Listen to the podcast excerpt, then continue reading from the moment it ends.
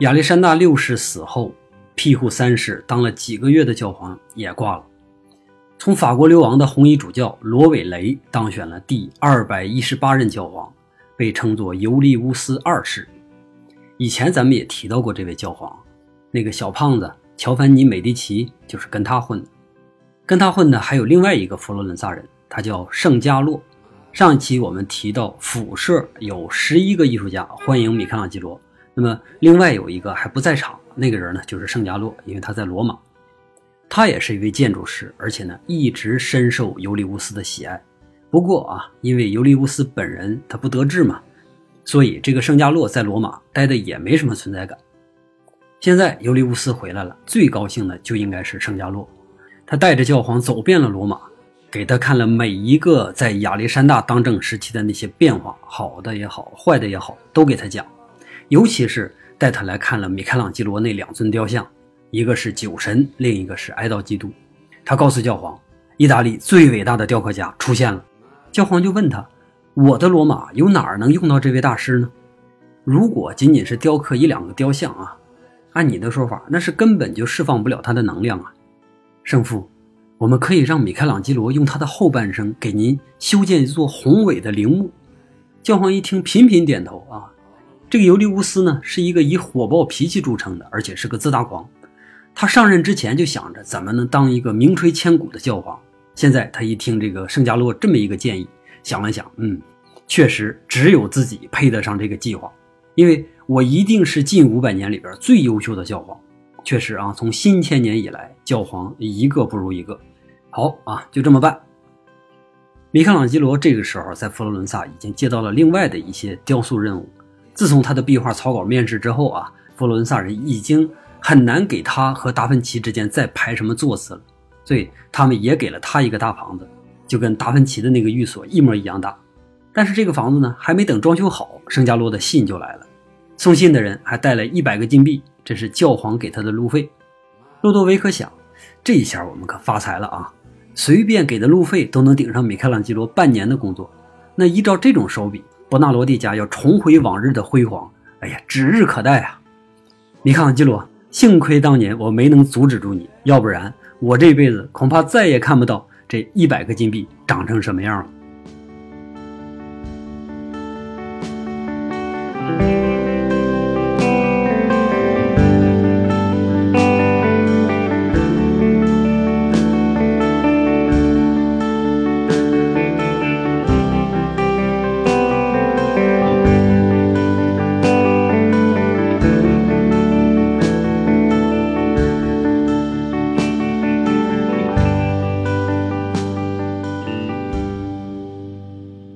教皇尤利乌斯长得一点都不像他那个火爆脾气。在他没瞪眼的时候，米开朗基罗觉得他和贝托尔多老师有点像。他很兴奋地接待了米开朗基罗，能看出来啊，这个教皇还是真要做点事儿的。在米开朗基罗之前，在他之后，都有人排着很长的队等着向这个新任教皇请示。罗马已经很久没有出过这样的一个有积极作为的教皇了。米开朗基罗心里边啊，一股崇拜之情油然而生。俗话说：“士为知己者死嘛。”如果这位教皇器重，那我一定就好好的用大理石去回报他。在经过了简短的谈话之后，教皇就给了他一千个金币，让他去卡拉拉采石场采购最好的大理石。一千个金币，那得能买多少块好的大理石啊？雕刻圣殇的那块已经很好了，不过也就是三十多块钱，对吧？看来我这下半辈子是有福气了，能够一直和这些石头打交道。能够为欣赏自己的教皇工作啊，这个人生哈，夫复何求啊！亲爱的圣父，我一定亲自挑选最好的大理石，为您制作全天下最辉煌的陵墓。尤利乌斯笑吟吟的挥挥手，让他下去。马上就有一位博洛尼亚来的牧师补上了他的位置。米开朗基罗从小在矿山长大，他最喜欢听的就是凿子碰石头的那个声音。卡拉拉当时是意大利最好的采石场。这儿出产的大理石啊，质地均匀，色泽亮白。更重要的是，它的含量丰富，怎么挖都挖不完。只有传说里边的彼得拉桑塔的那个大理石比这儿能要优秀一些。但是彼得拉桑塔山高路险，即使你刨到了大理石，根本也不可能把大理石给运出来。所以卡拉拉是一切雕刻家和建筑师的不二选择。这儿的人民也好，也有意思，他们一直以大理石为傲，他们几乎不干别的工作，也很少聘请外地人来工作。这儿的所有男人都是最优秀的石匠，这儿所有的女人都是最好的管家。米开朗基罗和石头的亲密关系很快就得到了卡拉拉人的认可，但是这些人啊很纳闷因为他总是挑三拣四，稍有一点瑕疵的石头他就不要。每天他都拿着钱袋到处走，但是从来没见过他从袋子里边往外掏过钱。卡拉拉的侯爵请米开朗基罗到家里做客，他听到过一些关于这个大师的事迹，所以啊对米开朗基罗还是很尊敬的。但是他也非常隐晦地说。说卡拉拉的石匠啊都很骄傲，因为从来没有一个买石头的人从这儿失望的离开过，所以这也让这些石匠呢有点沉不住气。我还是希望你先买几块小的，让他们见到钱，他们就一定有动力给你挖更大更好的了。米开朗基罗说：“我不在乎大小啊，只要是一块完美的石头，我就一定会付钱。”嘴上是这么说，但实际上第二天他就出手了，而且非常的大方。卖出石头的那些石匠啊，很兴奋的在那发誓：“我一定能给您找到最好的大理石。”就这样，接近一年的时光，米开朗基罗在卡拉拉山顶积攒了足够多的石头，当然还有摩西啊、奴隶啊等等所有雕像的海量的草图。然后他志得意满的准备回到罗马，真正大显身手的时候就要到了。从卡拉拉下山，走台伯河船运，很快。第一批三只船的石头就到了罗马，米开朗基罗基本上是把钱都花光了。这个时候啊，反正大方的教皇一定还能继续拨款，索性他就把剩下的零钱都给了船工，然后那些船工就高高兴兴的回去搬运剩下的石头。米开朗基罗呢，则是回到了教皇为他准备的临时住所。等他回到家门口，他的三弟，也就是和他关系最好的那个弟弟，正在这等他呢。弟弟告诉他。父亲很生气，因为太久没有给家里边寄钱了。父亲用他在佛罗伦萨赚的钱投资羊毛生意，结果是大亏。现在正愁等着他的钱来还债呢。米开朗基罗安抚了弟弟，告诉他：“明天我就去教皇那儿领钱，然后你就拿回家。”好，弟弟高高兴兴的睡觉去了。第二天，米开朗基罗到了教皇宫，发现排队等着见教皇的人得排到下个礼拜啊，没办法，他只能再去找圣加洛。因为圣加洛是教皇的总建筑师，他一定能想到办法给他加个塞儿。可是等他到了圣加洛的家，发现原来这儿热热闹闹的景象不见了，大院子里边一个人都没有。他径直的走到屋子里边，喊着圣加洛的名字，喊了好几遍，才听到圣加洛有气无力的回答。现在的圣加洛像一个丧家之犬一样，一家人正抱在一起痛哭。原来他的总建筑师的职位已经被撤了。取代他的是一个来自于乌尔比诺的叫布拉曼特的建筑师。这个建筑师呢是在米兰出的名，后来被教皇调来全面负责圣彼得大教堂的建筑。看来圣加洛也帮不了他了，他只能是安慰一下这个老朋友，然后呢又去找了他那个曾经的经纪人加利。加利给了他一些钱，让他先给家拿去，然后呢告诉他圣加洛现在失宠，可能会危及到你，你以后在教皇面前一定要小心说话。米开朗基罗又等了一周，可是，一周之后，他还是没能见到教皇。又过了两周，他去了无数次教皇宫，都没有得到接见。他现在已经穷得揭不开锅了，和一年前在卡拉拉那个出手阔绰的完全是两个人。再过一周，第二批船就要到港，到那个时候，如果他还拿不到钱的话，石头根本就不可能从船上卸下来。他知道那些运石头的船工不可能会指责教皇，背锅的只能是他米开朗基罗，所以这一次。无论如何，他都要见到教皇，哪怕是硬闯教皇宫。第二天，教皇的守卫又一次拦住他，然后米开朗基罗就大喊大闹：“我是教皇请来的雕刻大师，今天无论如何我都要见到他，你们给我让开！”他一大喊大叫，就引来很多人围观，其中有一个呢，就是第一次带他来到罗马的那个巴缪尼。没想到啊，过了三任教皇，这三任教皇之间相互还是敌对关系，巴缪尼现在居然还能吃得开。他带米开朗基罗进了教皇宫，教皇正在大声地呵斥一个下属。这和米开朗基罗第一次来见到的那个教皇完全不是一个人。那次啊是一个慈爱的父亲，这一次是一个暴躁的君王。教皇发了好大一通火之后，然后看了看米开朗基罗，米开朗基罗一看教皇看他了，就赶紧凑上前去：“圣父，您的石头已经到了，只要我得到下一步的资金，马上就可以开始您的陵墓工作。陵墓，别再跟我谈什么陵墓，伯纳罗蒂，我让你干什么你就干什么，让你乖乖的等你就乖乖的等。现在出去吧。可是圣父还有一船的运费没结呢，能不能？”话还没说完，教皇就已经不看他了，守卫马上就过来逐客。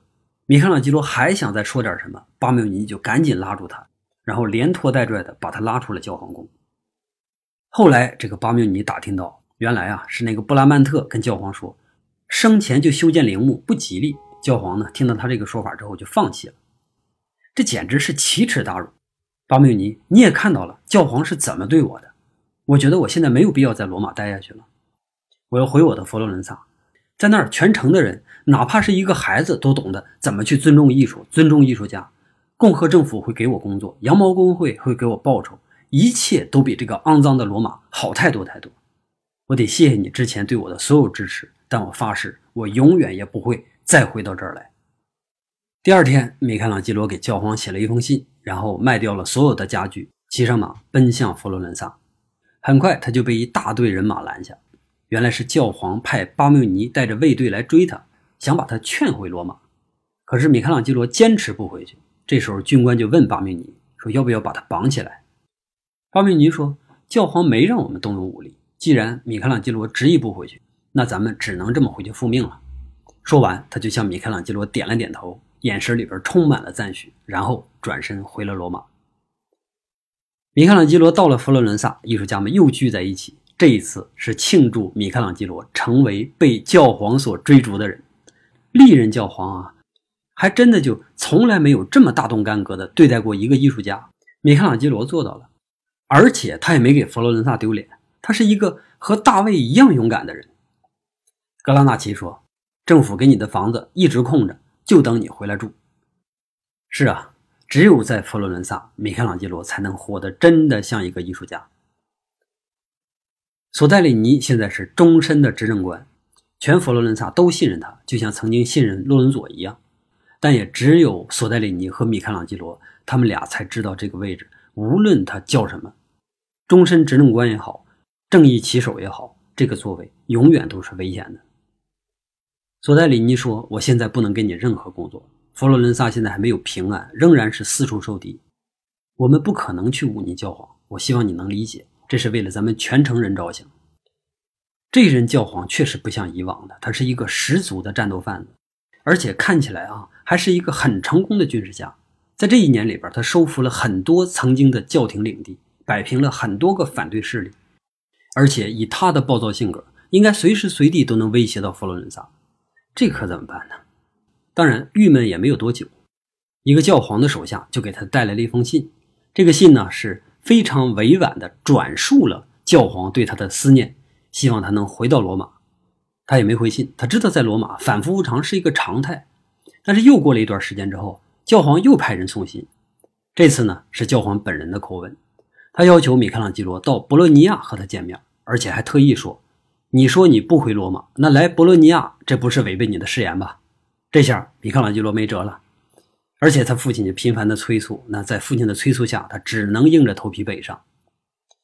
原来这个教皇军队啊，是又一次的出征了，又打仗去了。这次是军队绕过了托斯卡纳去打博洛尼亚。如果他不是绕过托斯卡纳，而是从这儿经过的话，估计佛罗伦萨也要不保了。经过了很尴尬的和解之后，教皇命令米开朗基罗在博洛尼亚为他塑造一尊青铜雕像。可是我从来没有做过青铜啊，能不能改个大理石呢？不能。教皇一听到这个，眼睛又瞪起来了，但是很快又缓和了下来。他告诉他：“给你钱去找意大利最好的浇铸工，但是这个雕像一定要由你来做。”米开朗基罗又一次输了，只能乖乖的去找帮手。他们经过了很长时间的工作之后，这尊雕像终于做成了。这个时候，教皇其实已经离开了博洛尼亚。那这尊雕像的目的就是让。博洛尼亚人每天都看到教皇，要意识到永远不要再违抗教皇的意志。这个雕像的作用呢，确实也起到了。这段时间里边，我们还可以提一下的呢，就是米开朗基罗遇到了他上一次来这儿，他他以前不是来过博洛尼亚嘛，是吧？他上一次来的时候呢，爱上了这儿的一个姑娘，当然也不是一个纯粹的姑娘啊，算是一个名媛吧。米开朗基罗在这段时间呢，给这位爱人写了好多好多的诗，这些诗呢都比较露骨，所以我不太方便读出来，然后给大家放到文字区，大家自己去读。呃，有听众问这个文字区在哪儿啊？咱们这个打开这个音频呢。然后往下拉，有一个显示更多还是查看更多的按钮。你打开之后，里边有图片，还有文字，可以在里边看到一些更细节的内容。接着说啊，这段姻缘呢，其实也没持续多久。呃，主要还是因为米开朗基罗他不懂浪漫，一心想着工作，后来就不了了之了。当然，可能还有另外一个说法，就是米开朗基罗给不了人家想要的那种富贵。雕塑完成之后，米开朗基罗返回佛罗伦萨。很快，他就听说法国的军队帮博洛尼亚收复了失地，那个巨大的青铜像，就是那个教皇，又被融化成了金属块。经历了这次事件，索戴里尼觉得米开朗基罗可以重新回到工作岗位了。他之前就签下的那些合同，现在可以继续履行。给他在市中心的大房子也被收拾得焕然一新。他现在真的是非常快乐。被人崇拜，受人赏识，能够做自己喜欢的工作，能够为家庭、为城市带来荣誉。如果米开朗基罗啊就这么过完他的下半辈子，那他一定也是一位伟大的雕刻家。但是，也离我们期望的和历史真正赋予他的还差很远。所以呢，他一定不能那么快乐。他要完成更压抑的使命，才能成就这个绝无仅有的米开朗基罗。圣加洛又一次回到佛罗伦萨，转达教皇的旨意：只要他回去继续为教皇雕刻凯旋柱，教皇呢可以不计前嫌。那更重要的是，圣加洛也会为此得到教皇重用。米开朗基罗看着圣加洛祈求的眼神，看着索戴里尼一脸的担心，他知道自己又一次输了，他别无选择。但是他不知道的是，等待他的将是非人类。能够经受住的考验。现在却回不了家，这是一个黑色的玩笑，还是一个美丽的陷阱？反正所有的秘密都在公开，谁也不能再把自己藏起来。反正我们用各种各样的理由。教皇只字未提凯旋柱的事儿，而是给了他另外一个任务：为西斯廷礼拜堂画天顶画。这一定是布拉曼特的主意。当教皇宣布这个事儿的时候，他一直在旁边窃笑。然后米开朗基罗说：“圣父，我是一个雕刻家，我不是画家，我还是为您雕刻大理石吧。你不要再跟我提大理石了。我听说你在佛罗伦萨画过一幅大壁画。”为什么在佛罗伦萨能画，到我这儿你就不能画了呢？圣父，那是我一时愚蠢，我一心想着和达芬奇比较高低，我再也不想那么干了。难道还需要我求你吗，米开朗基罗？圣父，您求我，我也不想做，我愿意为您做一万尊雕塑，但是壁画我真的永远不想再画了。放肆！教皇身边的侍卫这个时候已经把刀拔出来，指向米开朗基罗，然后教皇的眼神里边也充满了杀气。从来没有人敢这么顶撞教皇。别说他一个普通的雕刻家，就是连国王都不行。米开朗基罗，你不要命了吗？然后教皇又把语气缓和下来：“我怎么舍得杀全意大利最好的艺术家？我给你三千金币，一幢大房子，一群佣人，还会额外付给你你找来所有帮手的工资。在这个教堂里，我不会对你有任何其他的要求，你想怎么画就怎么画。好了，就这样吧，米开朗基罗，快去组建你自己的队伍。”格拉纳奇带着吉兰达约画室的全套人马，甚至还有几个米开朗基罗的崇拜者啊，一块来到了罗马，加入了这个天顶画的制作队伍。大家欢天喜地，大多数人都是第一次来罗马嘛。一听说罗马有七千个妓女啊，然后大家乐得合不上嘴。教皇出钱给我们玩乐啊，这种事只能是跟着米开朗基罗才能做到。在起步阶段，这些人用自己的技术确实帮上了不少忙。但是真正的一上手去画，米开朗基罗就发现，这些人里边没有一个人能够指望，哪怕是格拉纳奇都不行。他们始终还停留在老吉兰达约的那个阶段，甚至这里边没有一个人能够比得上那个已经过时好长时间的老画家。偌大的天顶，现在看来，只能靠他一个人了。他找到格拉纳奇，求他委婉地辞退这些帮手。格拉纳奇说：“没关系，其实大家在罗马已经玩够了，除了那些姑娘，罗马还真就没有什么东西能够吸引他们。不过，我们真要走了之后，你自己至少要十年才能把这个天顶画画完。我由衷的希望到时候你还能健康。”米开朗基罗苦笑了一下，他知道格拉纳奇说的一点错都没有。十年仰着头对着天花板，呼吸从墙上掉下来那些粉末，自己真的能坚持下来吗？哎。不想了，就去画吧，哪怕画到一半死了也心甘情愿，因为这就是自己的命。西斯廷的天花板最大的问题不是大，大可以靠时间弥补，五年、十年，对吧？它的问题在于那套丑陋的结构，无论米开朗基罗怎么去构图，都没有办法遮盖它。但他又不能求教皇说：“我把这个扒了重盖行不行？”那得花多少钱？怎么办呢？米开朗基罗冥思苦想。终于想到了一个主意，那就是用绘画的错觉去弥补这个问题。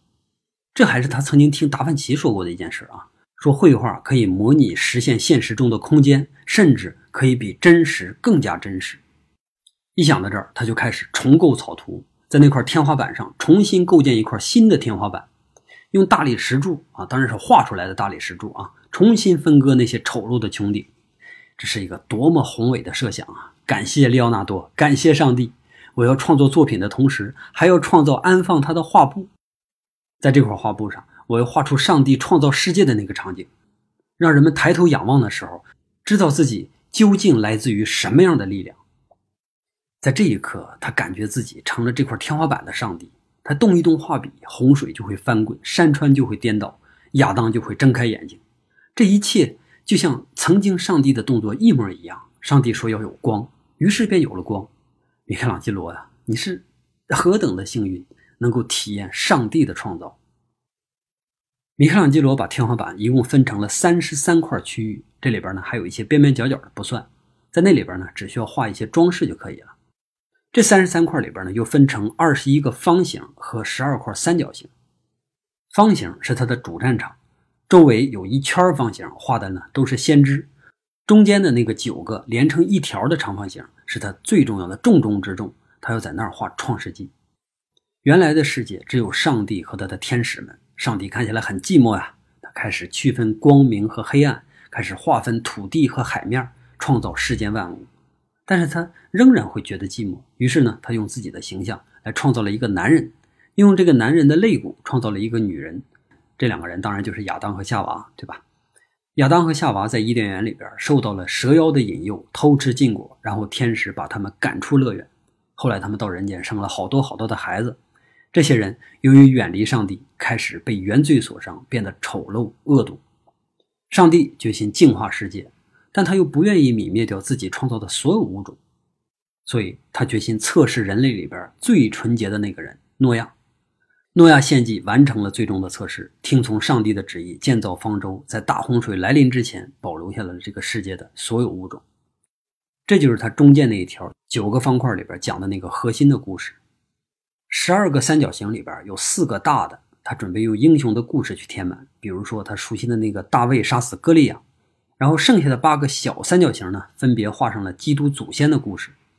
然后在每一个方块和另一个方块之间，他又画上了大理石柱，然后大理石柱上呢又有那种大理石的雕刻。这些东西呢，纯粹是用来装饰、分割，还有体现空间的。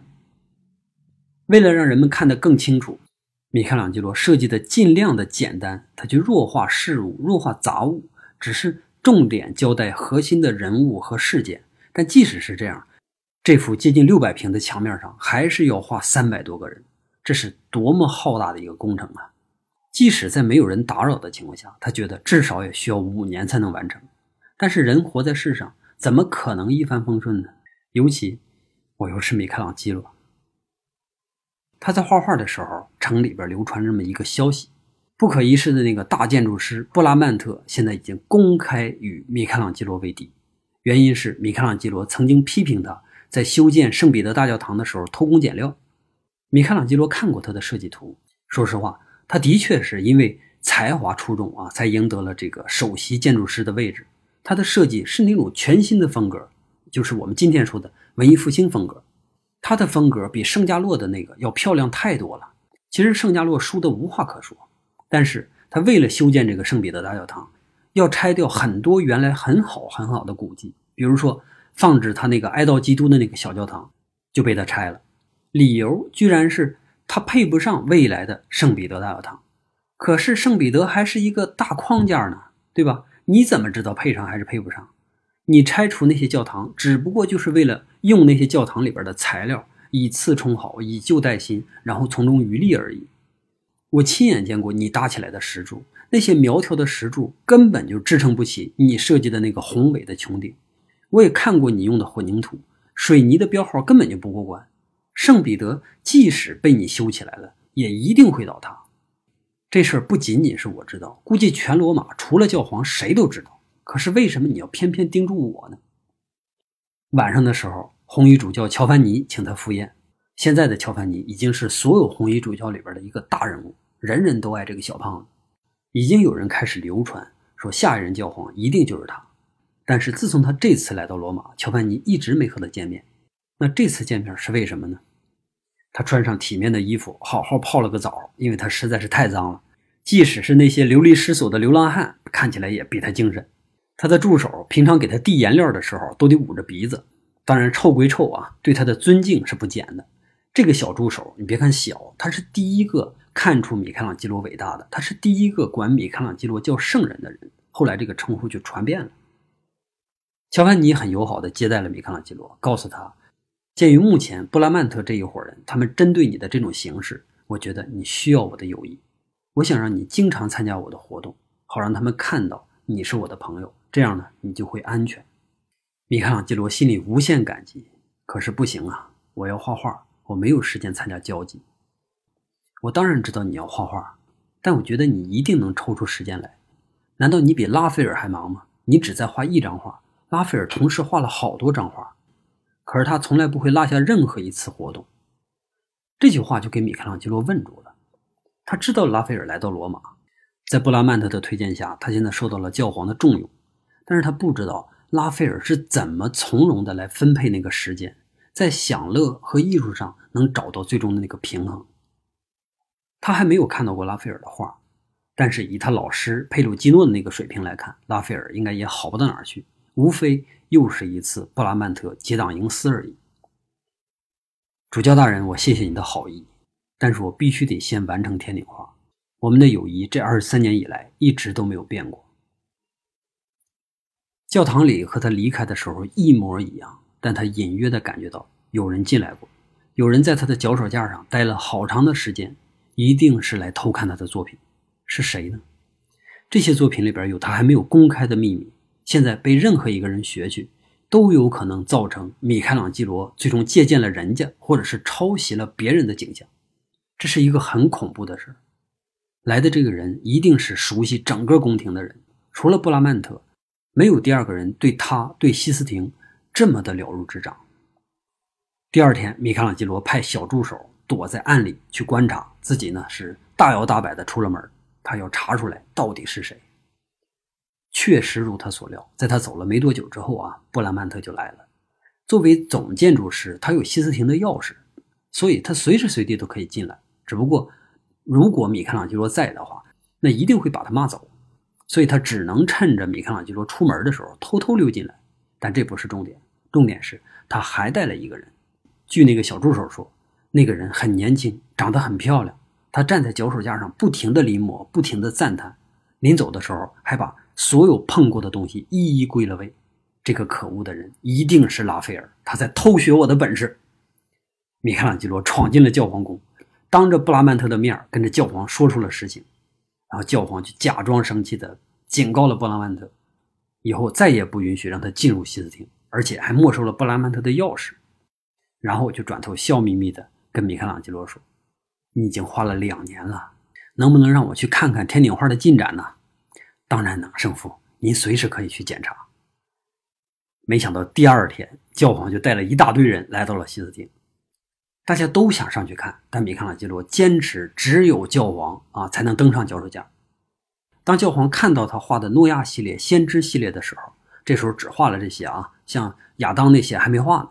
然后教皇就马上大声的宣布：一周一周之后，我要举行揭幕典礼，要让全罗马的人看到我究竟创造了什么样的伟业。你究竟创造了什么样的伟业？这不是我画的吗？可是米开朗基罗没法说这个话呀。胜负啊，一方面是我没画完，另一方面是个脚手架上盛不了那么多人呢。谁说要脚手架？把它拆掉，我要让全罗马的人都看到。我真的现在还没画完，你看那边还空着呢。你会画完的，但是现在就是他最好的展示时机。米开朗基罗还想再争辩，教皇就举起手杖，然后照着米开朗基罗比划了两下。意思是你再违抗我，我就打你，好吧？一切听从您的安排。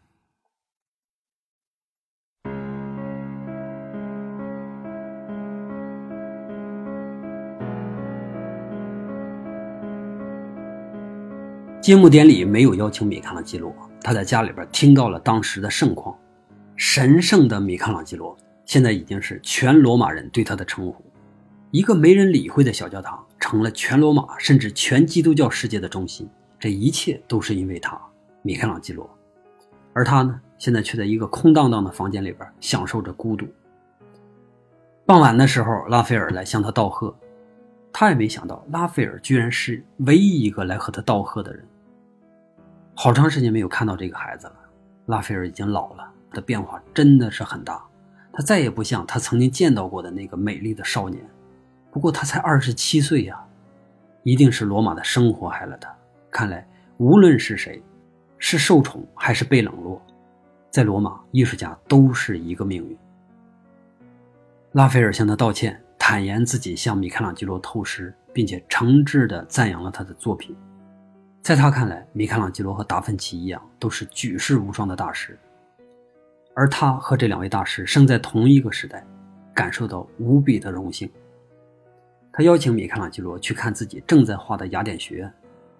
他把达芬奇和米开朗基罗这两位大师都画在了画里边，一个画成了柏拉图，另一个画成了亚里士多德。